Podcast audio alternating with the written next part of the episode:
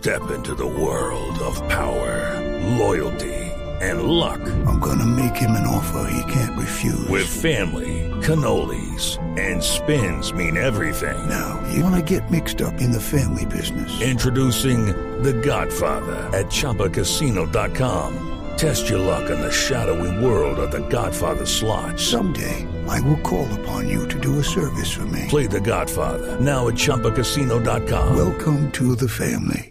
No purchase necessary. VGW Group. Void where prohibited by law. 18 plus. Terms and conditions apply.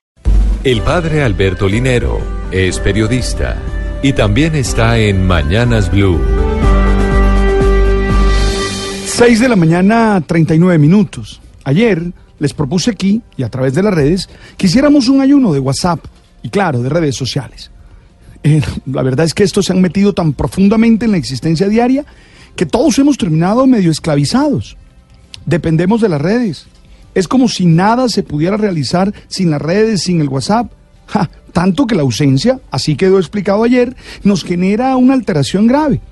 Por eso insistí en la necesidad de hacer ejercicios de autonomía e independencia frente a, a estas realidades. Accidentalmente, ayer, como ustedes saben, se cayeron las redes y el ayuno fue obligatorio. Hay que decir que periódicamente esto sucede. Los principales servicios de Facebook, es decir, WhatsApp, Facebook mismo e Instagram, sufren cortes o caídas. Facebook reconoció estos problemas, pero aclaró que no era fruto de un ataque contra su estructura.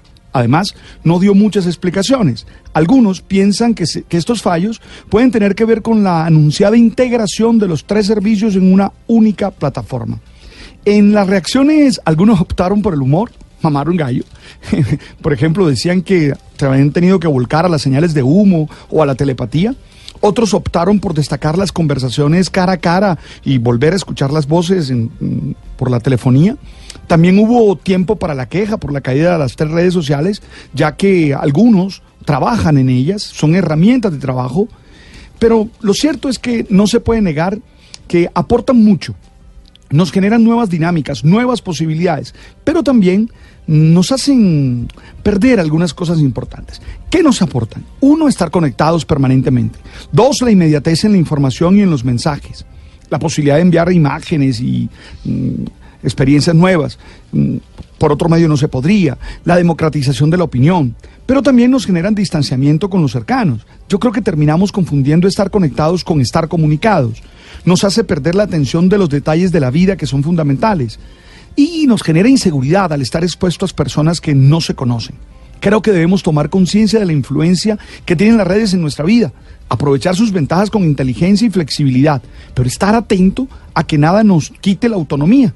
Insisto, no se trata de volverse un cavernícola, uno de esos que se niega los beneficios de la tecnología, pero tampoco a ser una marioneta de esta. Blue Radio